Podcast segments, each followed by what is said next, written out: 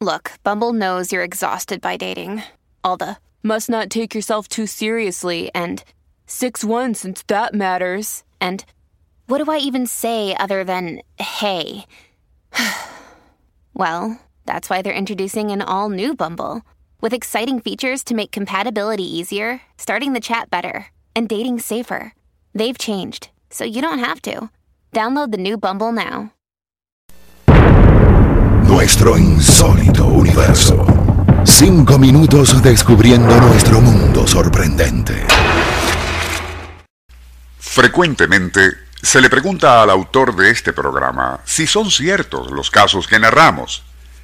Invariablemente se les responde que todo lo que radiamos en este espacio está basado en hechos, y es por eso que siempre citamos nombres, fechas, lugares y testimonios.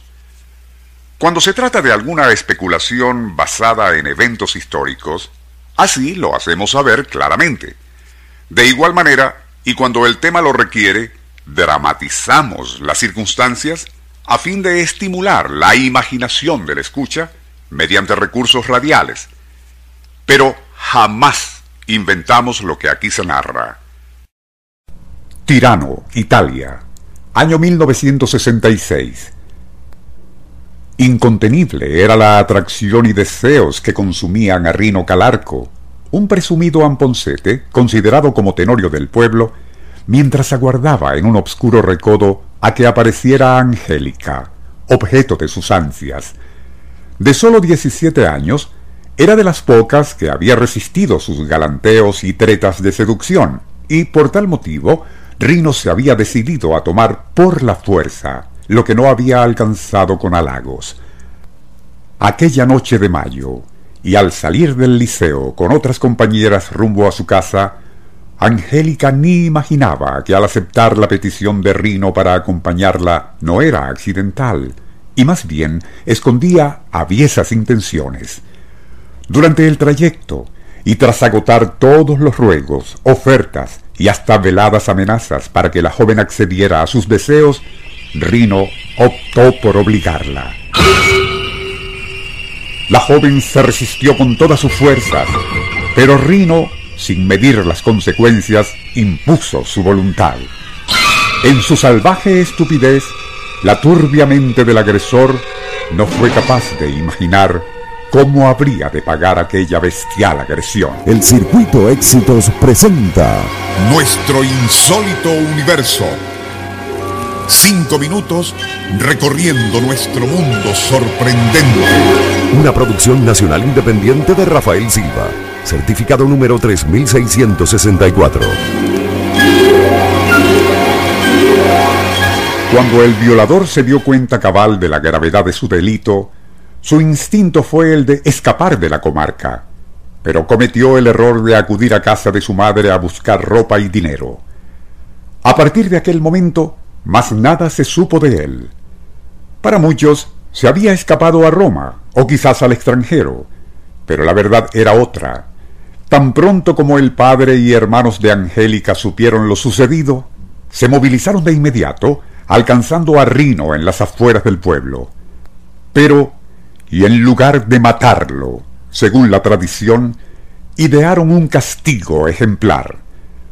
Conducido a un galpón abandonado y semioculto en una zona boscosa a dos kilómetros de allí, familiares y amigos de Angélica se turnaban vigilándolo mientras un herrero de confianza le fabricaba una máscara de hierro. Ya lista, sería ajustada al rostro en forma tal que hacía casi imposible quitársela sin saber la combinación en la parte de atrás. A partir de entonces, y durante los siguientes 17 años, el violador debió soportar el dantesco suplicio de permanecer sujeto con cadenas y el rostro cubierto por aquella máscara de hierro con tres aberturas, una para los ojos, otra la nariz y la tercera para su boca.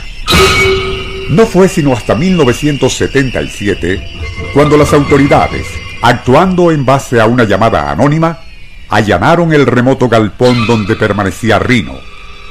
Este más que un ser humano, parecía un animal, sucio, maloliente, balbuceando frases inconexas.